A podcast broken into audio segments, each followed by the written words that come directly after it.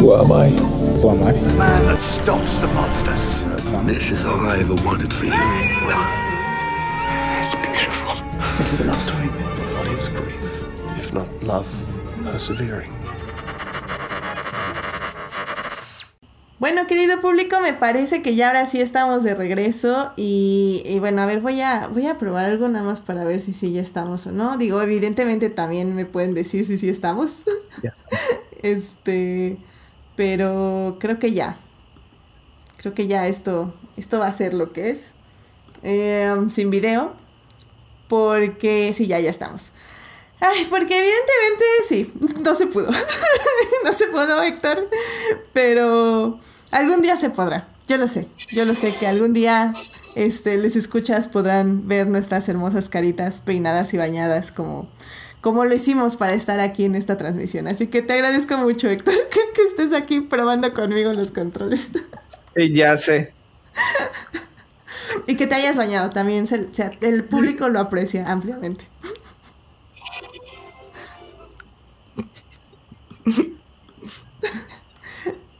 ¿Sí me escuchas? Es que creo que se me fue. Ya. Sí, sí te, Ya, sí, sí. sí, sí te escucho. Muy bien. ok.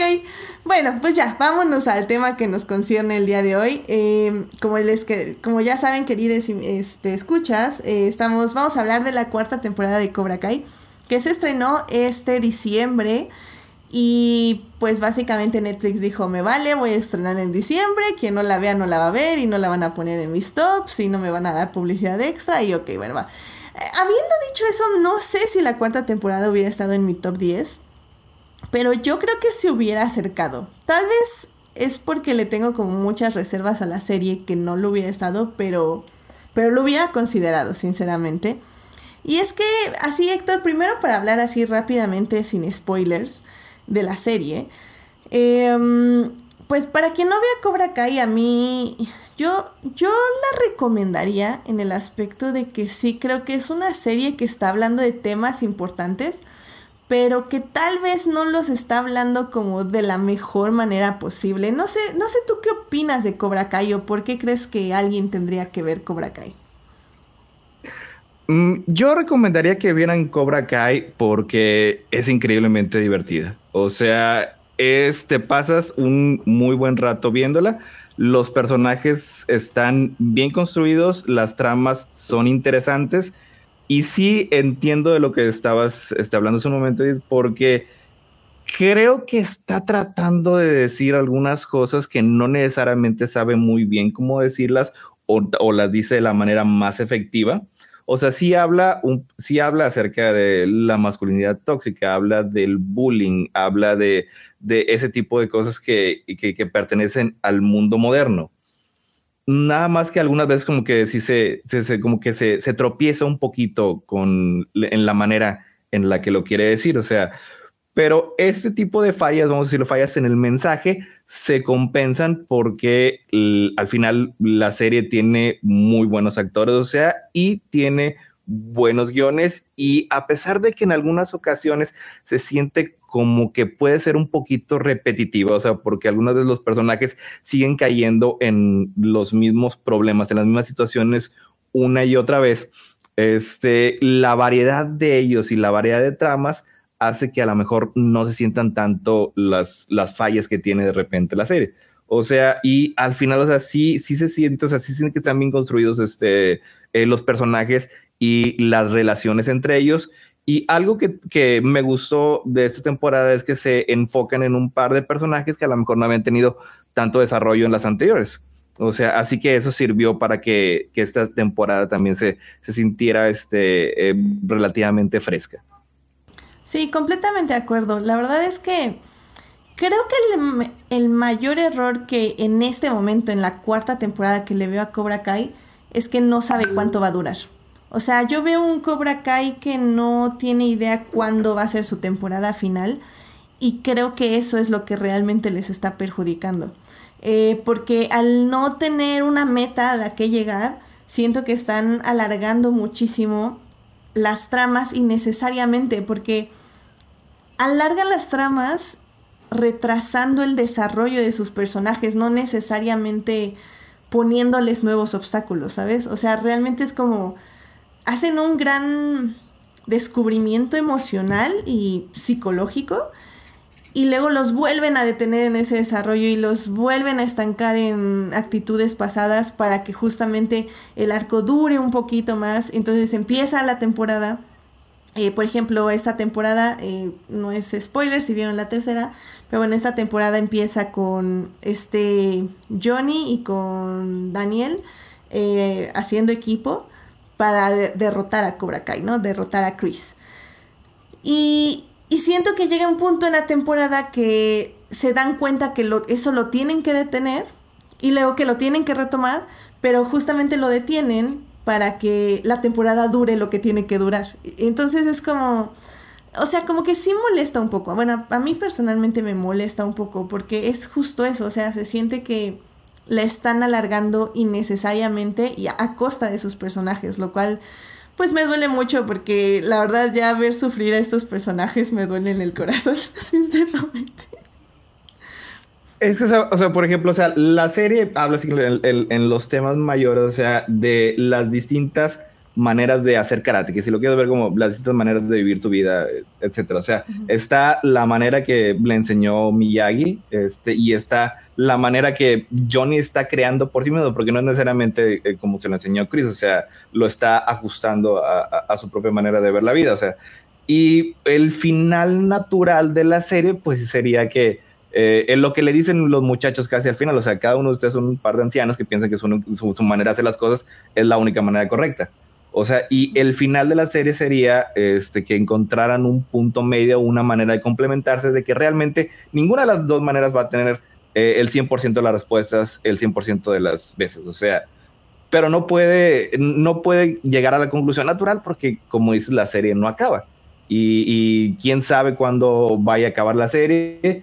Así que tienen que introducir ciertos elementos que ya se puede hablar un poquito de lo que es esta temporada. Que es el, Yo, yo, creo que ya podemos iniciar con spoilers. Evidentemente, este no va a ser un podcast de eh, de qué se trata sin spoilers, eh, porque vamos a hablar ya específicamente de la cuarta temporada. Así que bueno, en Adicte Visual, si no mal recuerdo, sí hicimos un podcast. Ahorita les digo qué episodio, pero hicimos un podcast de Cobra Kai. Y ahí pueden ver, pues básicamente todos los tonos que toca la serie y todo el camino que está tomando. Creo que le atinamos bastante bien en, ese podcast de, de, cuando hablamos de Cobra Kai. Y pues nada, vayan a escucharlo. Y si no han visto la cuarta temporada y no quieren spoilers, pues vayan, vean la cuarta temporada y regresen a este live para ya discutir 10, eh, bueno, paso por paso todas las todas las malas decisiones de estos personajes durante la temporada, porque sí, o sea, hay que, hay que hablarlo con spoilers. Así que ya, a partir de ahorita empiezan los spoilers. Así que adelante, Héctor, por favor. Eh, bueno, el que, había quedado así como que eh, en, cliffhanger en la temporada anterior es que Chris se comunica con alguien eh, eh, de, su pasado para traerlo a la serie. O sea, y realmente la única opción era, era Terry Silver, este Thomas Ian Griffith, que interpretó al personaje en el Karate Kid parte 3, ahí creo que era en el 89, que es una película muy rara. No sé si la has visto recientemente, Edith. Recientemente no, pero extrañamente creo que es la mejor que recuerdo porque, no sé, desde muy pequeña me gustaban como estas tramas de el héroe corrompido por el mal y así. Entonces, la recuerdo con relativamente cariño, pero como bien dices, o sea, es un recuerdo de hace 20 años, o sea, realmente si la vuelvo a ver voy a decir, ok, esta peli es la que, o sea, esta, eh, mi otra película en mi cabeza, ¿sabes?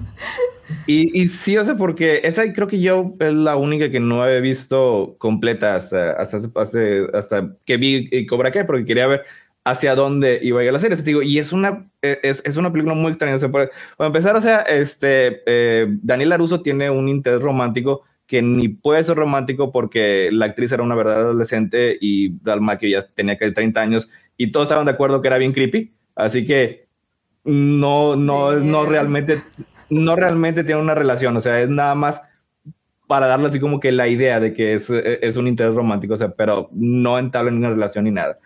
Y lo más importante es que el actor que interpreta a, a, a John Chris, este Martin Koff, creo que, que si mal no recuerdo tenía eh, un contrato anterior para otra película. La cosa es que no podía aparecer eh, como villano principal en toda esta, así que traen este otro actor, este, a Thomas Griffith, para interpretar a, a Terry Silver. Es una cosa bien tienen, tienen, que experimentarlo. O sea, se supone que, Karate Kid es un, es un, drama relativamente serio de adolescentes y, y, todo eso, pero es, no es una comedia, no es una parodia. O sea, y llega Terry Silver y es, eh, es casi un villano de Disney. O sea, para empezar, es, es, físicamente imponente porque es, está alto, tiene, tiene este, su, su colita de caballo. O sea, pero está, es, es, como un villano de, de los ochentas, así de, de, caricatura. O sea, está en el sauna con su teléfono celular gigantesco. Sí, tiren todos esos desechos nucleares al océano. está buenísimo eso. Claro que sí. Y una, una, cosa que, que, me gustó mucho es que lo, lo recontextualizan de alguna manera en, en, esta nueva temporada cuando Terry Silver dije, pues es que eran los 80, estaba hasta arriba en la cocaína, por eso atormentábamos a un niño de 15 años. pero ya no puedo. A mí, esa retrospectiva cuando justamente dices, es que, o sea, ¿qué tan mal estábamos de la cabeza para torturar a este pobre niño nada más porque nos había ganado en el toyo? O sea, qué idiotez. Y yo así como, sí, qué idiotez, pero les amo por eso. bueno, los amo por eso. y sí, o sea, estoy, estoy de acuerdo y creo que en ese aspecto por eso me gustó mucho cómo inició la temporada, porque teníamos este... Este eh, Tony Silver se llama, sí, eh, se me... Eh, Terry Silver. Terry Silver. Terry. Silver, este que inicia como con, o, sea, pues sí, como una persona que ha cambiado y que ha evolucionado a pesar de, de todo lo que hizo en el pasado y que ya tiene una vida muy diferente.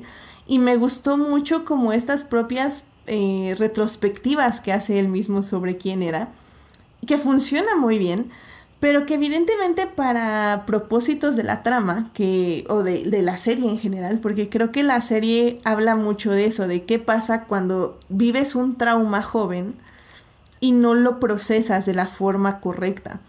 Y poco a poco este Terry Silver se va encontrando otra vez en este hoyo de de querer complacer a, su capitán, a Chris, y luego de que, de que tiene que hacer todo para lograr lo que quiere, y no importan las consecuencias, no importa lo que tenga que hacer, y poco a poco va cayendo otra y otra vez en este, como bien dices, villano Disney de, jaja, pero mátalo, y te voy a golpear, y, voy a culparte de asesinato, y voy a hacer, o sea, y así como, wow, wow, wow, amigo, empezaste literalmente como paz y amor, no revivamos los errores del pasado, y ahorita otra vez como, oh, voy a matarlos a todos. Y tú así como, ok, ok.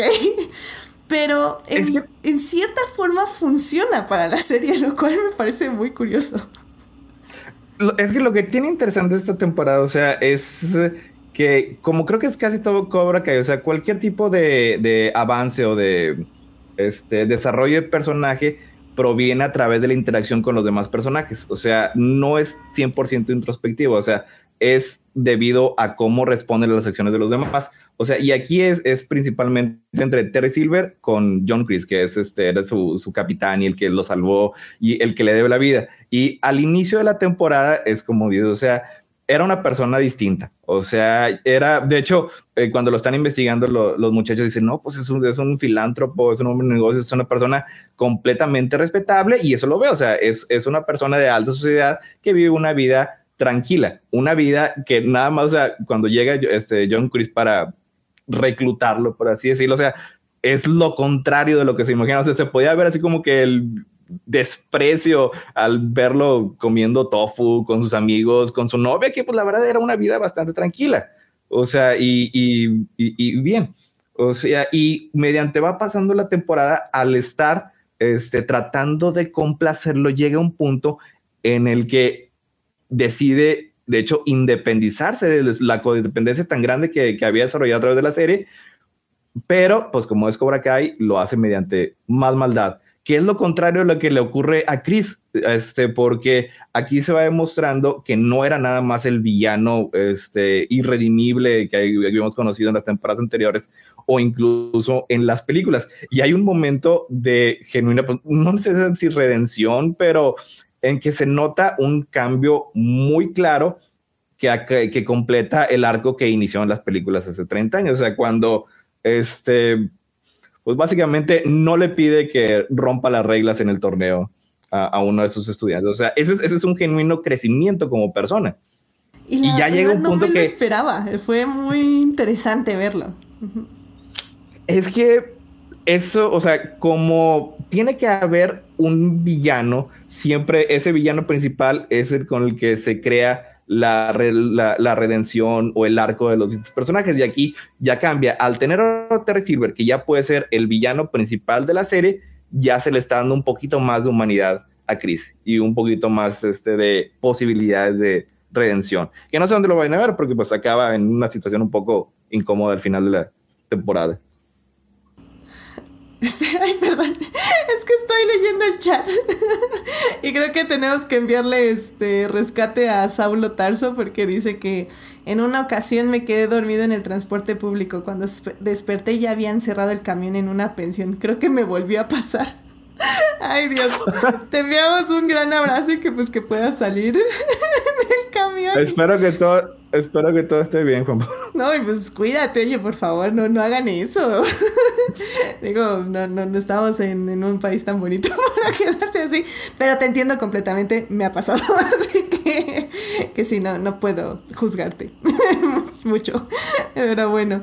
Em, pero sí, o sea, la verdad es que, bueno, regresando ya a Cobra Kai. sí, creo que al final del día eso fue lo que me pareció muy interesante porque algo que menciona Terry Silver durante la película es justo la debilidad, ¿no? Y, y Chris, de la película, la serie. Y Chris siempre está así como, no, yo no soy débil, yo no tengo debilidad y bla, bla, pero justamente conforme va pasando y van avanzando los episodios, que bueno, creo que ya es como la mitad de la temporada en ese punto, eh, justamente Terry empieza a explotar esa debilidad, que pues es la debilidad de su estudiante, ¿no? De, de Johnny. Y, y, al mismo tiempo tenemos esta, esta otra historia que es de entre Johnny y Daniel, que básicamente siguen cometiendo los mismos errores una y otra vez porque no pueden aprender que tienen que aprender a cambiar, ¿no? O sea, están muy aferrados a quienes son pero lo que me gustó mucho esta temporada es que si bien hemos tenido tres temporadas donde no, no voy a cambiar, él es el malo, yo soy el adulto, el otro no, y así como, y tú así como, ah, los dos son unos niños chillones que no quieren aceptar que se equivocaron y que el otro puede cambiar y que, y que pueden ser amigos o, o, más, ya depende ahí de su ship. pero, pero me, me gustó que esta temporada fue lenta pero segura. O bueno, en general la serie fue lenta pero segura, ¿no? O sea, me gustó que en esos últimos episodios tuvimos estos momentos donde Daniel aprende a que tiene que atacar primero y donde Chris tiene que aprender a defenderse. Y creo que eso me pareció muy, muy bonito.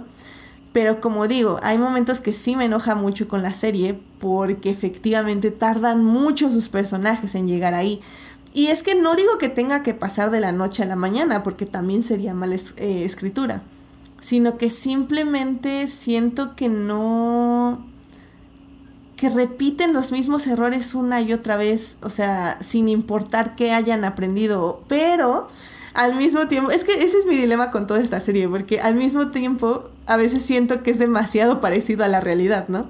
Porque pues uno por mucho que te estén pateando en la cara, a veces no aprendes de tus errores, a veces requieren como 20 mil patadas a la cara, más caerte en un pozo, más que te pateen dentro del pozo, que aprendas que estás haciendo mal las cosas. Y creo que en el momento que tanto Johnny como Daniel se dan cuenta que tienen que cambiar, que es cuando su hija y su hipotético hijo, o su hijo adoptivo, por decirlo de alguna forma de Johnny, salen lastimados. Y cuando estos, estos dos les, les dicen, o sea, es que a ver, entiende, tu, tu manera no es la única manera y lo único que me está haciendo tratar de, de complacerte, eh, me estoy lastimando.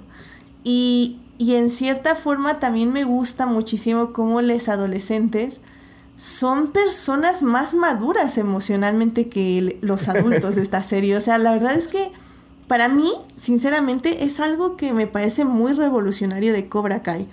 que los adultos no tienen la razón y no solo no tienen la razón, sino que realmente son una bola de traumados, este, incapacitados emocionales que no pueden madurar, o sea, no tienen la capacidad de madurar, o bueno, tienen la capacidad, pero no quieren tener la capacidad de madurar. Y los adolescentes son las personas que son más maduras, que sí, están aprendiendo, pero están poniendo sus límites, les están enseñando a sentir, les están enseñando que hay otras formas de vivir, les están enseñando a equivocarse, les están enseñando a celebrar. Y eso a mí me parece excelente, o sea, sinceramente me gusta muchísimo. Es que sí, eh, lo que sí tiene, o sea, que sí destaco mucho es que aquí la mayoría de las eh, líneas y los de personajes son interesantes, o sea, porque alguna vez cuando hay una división tan grande de edad en una serie, hay algunas, eh, las, eh, eh, tramas de los adolescentes tienen a no ser tan interesantes o la de los adultos no, depende del enfoque del show. Y aquí yo creo que se enfocan a casi todos este, por igual. Y algo que también tiene muy interesante es que Cobra Kai es esencialmente sobre paternidad. O sea, es sobre padres e hijos. O sea, y, cómo, cómo lidian eh, eh, con ese tipo de, de, fallas. O sea, y la parte interesante es que los hijos son los que le están enseñando a los padres cómo madurar en ese aspecto. O sea, incluso este, en, el caso de, la, relación que, fue que, llevó al cambio este que tuvo en esta semana, que es con, con, Johnny, que lo considera su hijo, y de hecho, o sea, todo lo que hizo, todo de apoderarse pues, de Cobra Kai, de robarle a sus estudiantes, de ganar el torneo es para enseñarle a su hijo, a Johnny, a su hijo adoptivo, a su hijo putativo, que él es el que tiene la razón y para que vuelva arrastrándose, ponerle llorar para que diga perdóneme maestro y, y, vuelva a estar bajo su, este, bajo su. O sea, es un, es, o sea, para un villano como, como Chris que eh, externamente es tan maligno, por así decirlo, o sea, porque uno pensaría que eh, no tiene ningún tipo de cualidad redentora y cuando te das cuenta que todo lo está haciendo por Johnny, o sea, sí le da una dimensión distinta al personaje, o sea, y a final de cuentas, el Johnny es el que le está enseñando a Chris a ser mejor padre, de igual manera que Robbie y Miguel le están enseñando a Johnny a ser mejor padre. Y a, también este, a Daniel Laruso, porque, eh, eh, o sea, es, originalmente era el héroe, pero aquí tiene igual sus, sus problemas, aunque todos son esencialmente, no son malas personas, ni, ni Johnny ni Daniel, pero sí dejan mucho que desear este, en, en sus decisiones como, como padres, como, como lo señaló este, la, este, la psicóloga que los puso en su lugar de una manera muy eficaz en uno de los episodios, la que era, creo que era prima de Daniel. Ajá, sí, sí, sí, la, la prima, sí, sí, sí. La prima, sí. Eso estuvo bueno, la verdad sí me, Porque dio mucha risa. incluso también la señora Laruso, que en, temporadas anteriores estaba como ostensiblemente la adulta en el cuarto, aquí es la verdad también se vio bien infantil, como cualquiera de los muchachos. O sea, la manera en la que fue amedrentar y, este, y a amenazar a un adolescente, eso no es algo que hace una, una persona, un, un adulto responsable. Sí, completamente de acuerdo. Y es que eso, eso es lo que me gusta muchísimo del show, que que es una continuo, un continuo aprendizaje de todos los personajes. Pero evidentemente vemos a quién les cuesta más aprender. Y es que, o sea, lo que también me gusta, como bien mencionaste, es justo este aspecto blanco y negro, ¿no? De que no existe. Y que vemos que Chris, o sea, sí va, lo está, su debilidad es Johnny y quiere hacer lo mejor que pueda para recuperar a Johnny pero no, no por eso podemos comprender todo lo que está haciendo, ¿no? O sea, al final del día lo que está haciendo está mal. Y eso es lo que tiene que aprender. Y eso fue lo que aprendió esta, este último episodio de la cuarta temporada. Que la forma en que presionó a Johnny para cometer una falta en, en un torneo de karate que uno diría, bueno, es un torneo X. Pero ese error que cometió eh, hace muchísimos años fue lo que formó a Johnny, por lo que Johnny tiene tantos problemas, eh, en, parte, por lo que en parte tiene tantos problemas. Y Chris se da cuenta de eso, que al final del día no fue la mejor manera de hacerlo y que no va a ser la mejor manera de, de acercarse a él. Pero como digo, son, son como estos pequeños pasitos que van haciendo los personajes, que está bien en el sentido real de la serie, pero que tal vez no me gusta tanto en el sentido narrativo, porque realmente, como digo, siento que no estamos avanzando. Ahora igual concuerdo 100% contigo, Héctor, de que la serie es divertidísima. Yo me la pasé riendo todos los episodios por las El- el tonterías montaje que de hacían. Johnny. Sí, no, o sea, todas las tonterías que hace Daniel y Johnny, o sea, me da un buen de risa, sinceramente. Entonces no te molesta tantísimo que vaya tan mal la narrativa, pero, pero ya que la terminas y que ya que la empiezas a, digerir, sí me da un poco de coraje porque sí veo el potencial de la serie, sí veo eh, que es todo lo que se ha contado ahorita en cuatro temporadas lo podríamos haber visto en dos, tal vez tres máximo. Y hubiera funcionado mucho mejor, o sea, hablando narrativamente. Y no tienes que perder la comedia, evidentemente. Nada más tienes que hacer que tus personajes avancen un poquito más. Dicho esto, pues, ok, o sea, obviamente vamos a ver la quinta temporada, qué emoción, ya la quiero ver ahora, a ver qué van a hacer con México, porque Johnny en México, Dios mío, nos lo va a matar el cartel, pero bueno. Eh, es, esa es, ah, eso es algo que sí no me, no me dio muy buena espina, o sea, no más por México, sino porque cuando sacas a un personaje del contexto original de la serie, es relleno. Eh, siempre se va a sentir como relleno. No va a tener interacción con las líneas de tiempo principales. No digo que vaya a ser como esa vez en la que Eleven se fue en Stranger Things a Chicago, alguna cosa así. Pero es, no, no creo que lo vayan este, a, a hacer funcionar muy bien. Pero, pero sí hay, hay cosas muy interesantes. O sea, el, el aprendiz de Robbie, que era un niño bulleado por el hijo de, de Daniel, eh, que al obtener la capacidad de defenderse se convierte, o sea, está, eh, potencialmente en un bully. Eso es algo que se me hace este, muy interesante que vaya a explorar la serie. También yo creo una de las cosas pues, muy importantes es que tiene eh, Johnny que encontrar alguna manera de resarcir su, la, la relación que tiene con, con Robin. No nada más con Miguel, que también con Miguel tiene un montón de cosas que resolver, pero también tiene que ya iniciar ese, ese, tipo de reconciliación con, con, su hijo antes ya de que se pueda hablar este, de, de ver una manera de terminar la serie. Sí, y, y también digo, hablando de Robbie justamente, me parece muy interesante hacia dónde va su arco, porque al final del día justo eso, o sea, lo que me gusta mucho de Cobra Kai, eh, bueno, de los alumnos de Cobra Kai, es que sí tenemos, o sea, sí tenemos chicos malos, que, o bueno, al que, o que les gusta la violencia, o que están aprendiendo a que les tiene que gustar la violencia, o como este niño que pues básicamente lo están moldeando hacia la violencia, lo cual también me parece muy interesante.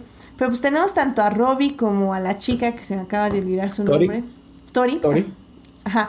Este, que justamente, o sea, tienen todo este dolor de su pasado, toda esta ira, como bien dice Robbie, y que al final, pero al final del día no son malas personas, o sea, son, son simplemente adolescentes que están buscando su camino, están buscando la manera de sobrevivir a todo lo que han vivido y que de una forma u otra su corazón sí está en el lugar correcto cuando no se nublan por las emociones. Y creo que en ese sentido van a ser muy esenciales los dos para la siguiente temporada. Tanto Robbie tratando de buscar ya esta redención propia, o sea, dándose cuenta que el camino no está ahí, pero que a la vez tal vez no se puede salir de Cobra Kai porque pues tiene que salvar a este niño que tomó bajo su ala. Y pues Tori con pues tratando justamente de, de cómo aceptar que ganó haciendo trampa y que eso no está bien, pero pues al mismo tiempo tal vez no sentirse mal con ella misma por, por esta onda de la autoestima que tiene, los problemas de autoestima que tiene. Eh, y eso me va a parecer interesante, pero sí, como bien dices, me da un poquito de miedo porque pues si mandamos a este Johnny a México, entonces no va a estar con Robbie, entonces Robbie tal vez conecta con Daniel, lo cual también me gusta mucho, creo que el, Daniel y Robbie funcionaban muy bien, como bien lo dijo Johnny al final de esta temporada. Y, y sinceramente, ya para estar ya, ya cerrando este episodio, mi ¿Qué, ship sí va a ser siempre Robbie con la hija de Laruso, que igual se me acaba de decir su nombre. Este, Samantha. Samantha, Sam. Sí, o sea, Robbie y Sam es mi ship 10 de 10. Y la, o sea, yo les intercambio. Este, Miguel con Tori y Robbie con Sam. Porque enemies to lovers y así, ¿sabes? no, no puedo, no. Me gustan muchísimo También- más de pareja. ta- ta- También Robbie y Tori eran enemigos. Mm, Pero sí, no- pero no. Pero no, pero no, no estaban de. Bueno.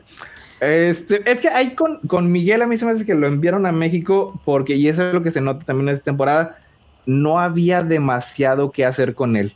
O Mm. sea, porque a fin de cuentas, o sea, él es un personaje noble que actúa de manera noble y que está del lado de, de los, vamos a decir que de los buenos, o sea, de, de Eagle Fang y de, y de Miyagi-Do.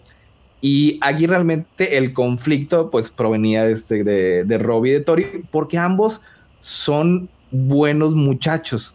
O sea, son buenos muchachos que se me hace que han tenido una vida difícil, o sea, que han tenido este, eh, muchas dificultades y, y por eso se me hace como que bien empático con, eh, con la audiencia. O sea, yo sí, la verdad, quería que ganaran los dos. O sea, este, que ganara Robbie y que ganara, que ganara Tori. Ya sabemos que pues, Robbie a lo mejor no estaba en él ganar todavía, o sea, porque necesita, no sé, todavía este, solucionar sus issues, pero sí me dio gusto este que, que ganara este Robbie, porque también Samantha, aunque pues, por fuera, por superficial, superficialmente está así como que la, la niña es súper buena, es excelente, también sí, es una muchacha muy privilegiada y sangrona que Sí, no sí, está sí, consciente De, sus, de, de sus acciones y de cómo daña a los demás.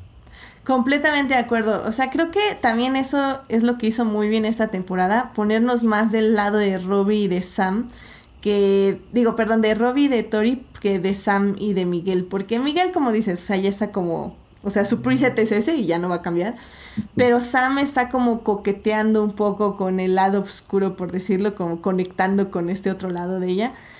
Lo cual le funciona, pero sí, de que sigue siendo una niña consentida de papá, o sea, sí, 100%. Entonces yo sí quería que ganara este Tori, pero me gustó que ganara Hawk. Creo que es un personaje que va y viene en la serie y que al final del día me gustó que perdiera a Robin porque al final del día fue fue un punto para iniciar este desarrollo nuevo. Entonces, ah, estuvo, estuvo Eh, interesante. bien, está- y, y- y- y se va a sentir bien cuando eventualmente gane el torneo. O sea, ya cuando.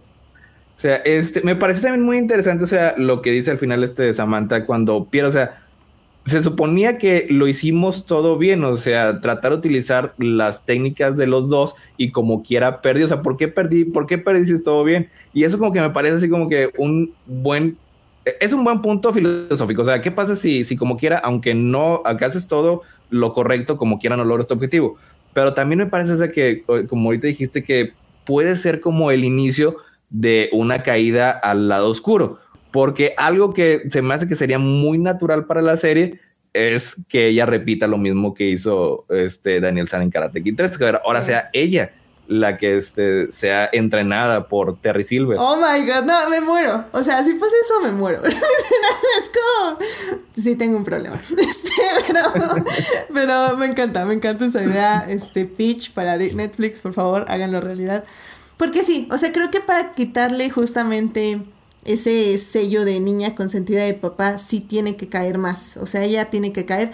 Que es algo que han hecho con todos los personajes. O sea, creo que. Bueno, Y con todos con los no. adolescentes. Con los adultos ya es un asunto completamente diferente, como hemos estado hablando, ya son traumas muy profundos. Pero con los adolescentes como que justo eso, los van llevando de un lado a otro, justo para que vean ambos lados, experimenten todas estas emociones y al final decidan cómo quieren formarse. Y eso a mí me parece como súper valioso y creo que ya es la hora de que Sam también ya caiga un poco más en el lado oscuro Y- de la fuerza. Y creo que, que ella es la única que nunca ha dejado este, nunca ha cambiado de dojo desde el inicio. Sí, exacto. O sea, los- Todo el mundo ya anduvo en todos lados. Sí, o sea, incl- incluso los personajes que son este puros y buenos, como, creo cuál, ¿cómo se llama el amigo de, de Hawk? Nicolai. ah, sí, sí, creo que sí. Él, él, sí, él, él, él, él es bien puro y es bien bueno y él nunca va a estar del lado del mal. Pero él también inició en Cobra Kai y luego después ya se pasó este a, Ujú. a, a Miyagi-Do. Y, y Samantha siempre ha seguido este, las, este, las enseñanzas del señor Miyagi porque la cargaba de chiquita y todo eso. Sí, Pero ¿qué va a pasar cuando se una Terry Silver? No manches, no, ¿Quién- mi sueño dorado. ¿Quién podrá ayudarnos? Hilary Swank, obviamente.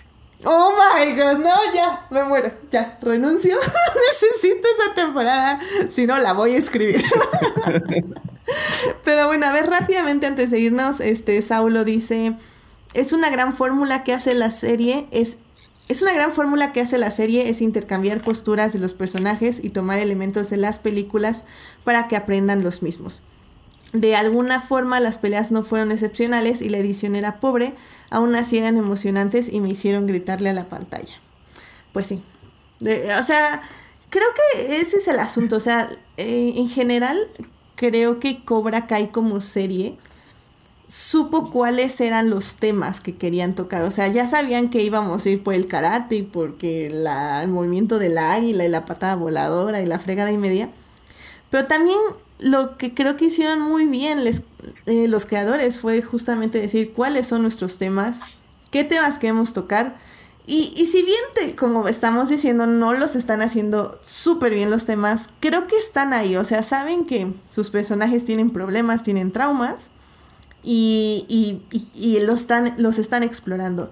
Que lo hagan bien o que lo hagan mal, ya como bien decimos, sí es algo que se tiene que discutir, pero en general creo que va bien la serie. O sea, me frustra a veces, pero va bien. Como Johnny tiene el corazón en el lugar correcto, aunque a veces cuando se vuelve a emborrachar y tienes que llevarlo a la cama.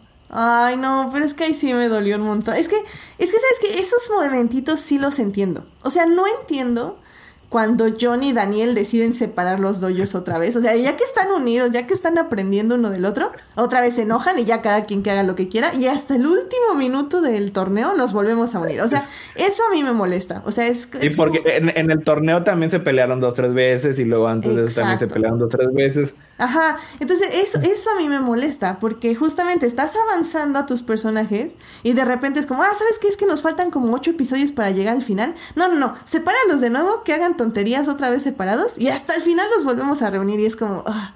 y otra vez al final de esta temporada es Daniel incumpliendo su palabra, porque ya sabemos que Daniel también es villano, y va a regresar con otro nombre otra vez para derrotar a Cobra Kai y ahora con el este. Lo cual me parece muy bajo, porque eso no es cumplir tu palabra, Daniel. Tú dijiste que ya no ibas a enseñar y ya ibas a fregar otra vez, pero bueno.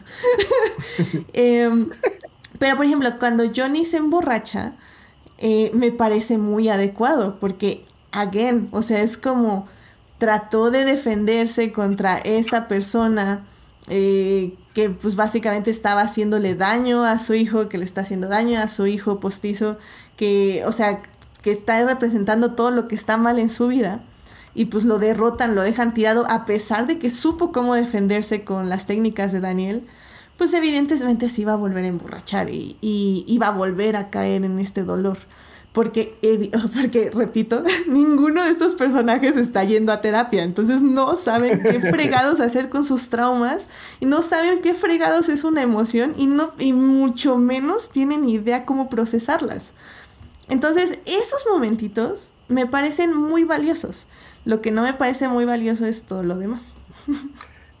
Es que eso, esa parte en particular eh, es porque se me hace que utilizan demasiado la conexión emocional en los personajes y, con la audiencia. por ejemplo, hubiera sido bastante este, lógico que inician este, el, de la temporada unidos. Luego después, a la mitad, se separan. Y si se vuelven a reunir al, final de la temporada. Eso es, es, un arco este, limpio, es un arco bien realizado. Pero lo que ocurre aquí es como los 3, 4 episodios están peleándose eh, Johnny y Daniel y ya no pueden este, estar juntos y deciden separarse, pero después van y, ok, ven que los niños están trabajando. Ah, bueno, ok, entonces vamos a seguir juntos. Entonces ya fue, ya fue este, eh, ahí fue un altibajo emocional para la historia.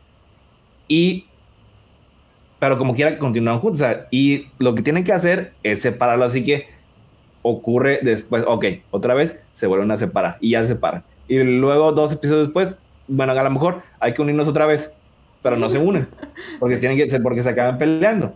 Y eso, ese tipo de cosas es lo que acaba siendo bastante repetitivo, porque también la serie sabe que una gran parte de su appeal es la interacción entre Rasmakio y, y William Zepka. O sea, porque ellos peleándose es una de las razones principales por las que se ve este Cobra Kai. Ellos siendo amigos Mm, no necesariamente. Y eso sí tiene una razón de ser, De hecho, hay, este, hay, un comentario este, muy, interesante, un, muy interesante sobre ese aspecto de ciertas historias, pero eso yo creo que va para mañana. Excelente. Sí, y creo que, o sea, subrayaste lo que más me da coraje, que sí están pensando en eso, están pensando en la audiencia imaginaria fuera de este universo.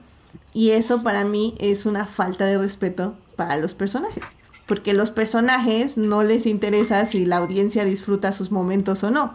Los personajes les tiene que interesar lo que están sintiendo los personajes. Entonces, eso es lo que me molesta, que se siente que la están alargando, se siente que sí quieren llegar a un punto, pero que van a tardar lo más que puedan en llegar a ese punto. Y si pueden meter 500 cameos entre eso, pues mucho mejor. Y eso me molesta. Ya no o, sea, o sea, me divierte, me la paso bien, pero al final del día me molesta, sinceramente. Pero bueno. Sí se siente, lo que pasa es que sí se siente repetitivo. Sí. O sea, es, es así como que es, es, es el, pro- es el problema en una serie que en otros aspectos sí acaba siendo, sí resulta ser muy fuerte. Sí.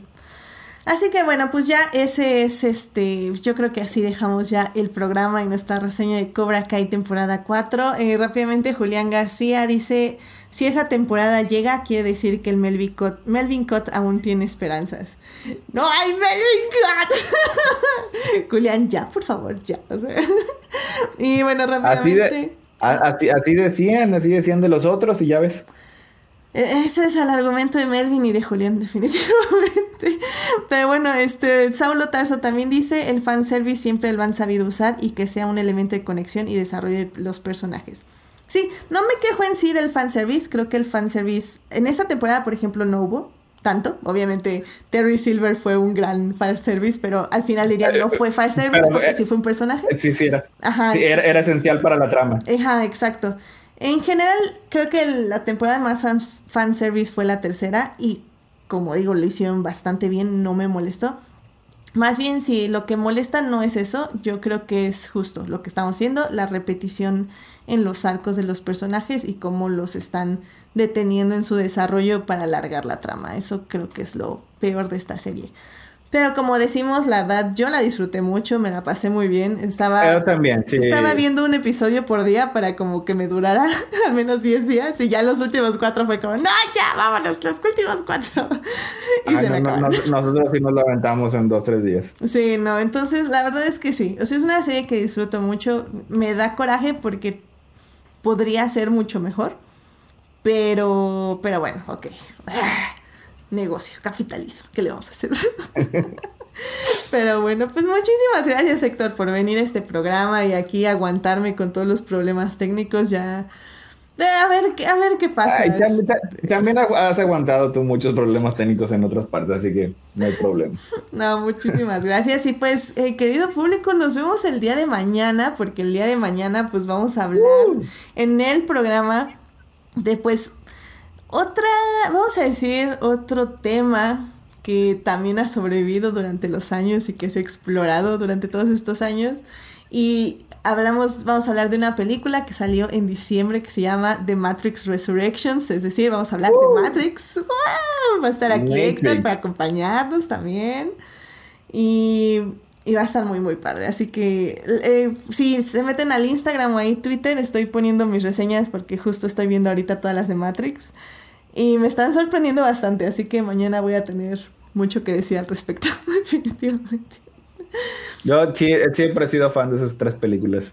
Desde su momento, a mí no me decepcionaron las, la- la- las dos eh, secuelas, las he estado defendiendo a capa y espada durante décadas. Y a veces me siento solo, pero Pues no, ya, ya te puedo acompañar. Este.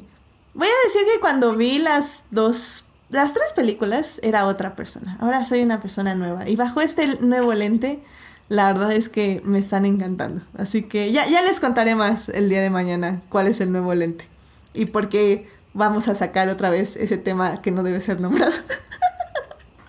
Qué raro. Ah, Me odio. Pero en fin. ah, bueno. Ok, no, para estar, para estar preparado. Digo, este, Sí, sí. Hay, que hay que dejarlo ir ya. En eso estamos. Matrix ayuda a la. ¿Sabes? Al parcheo te- del corazón.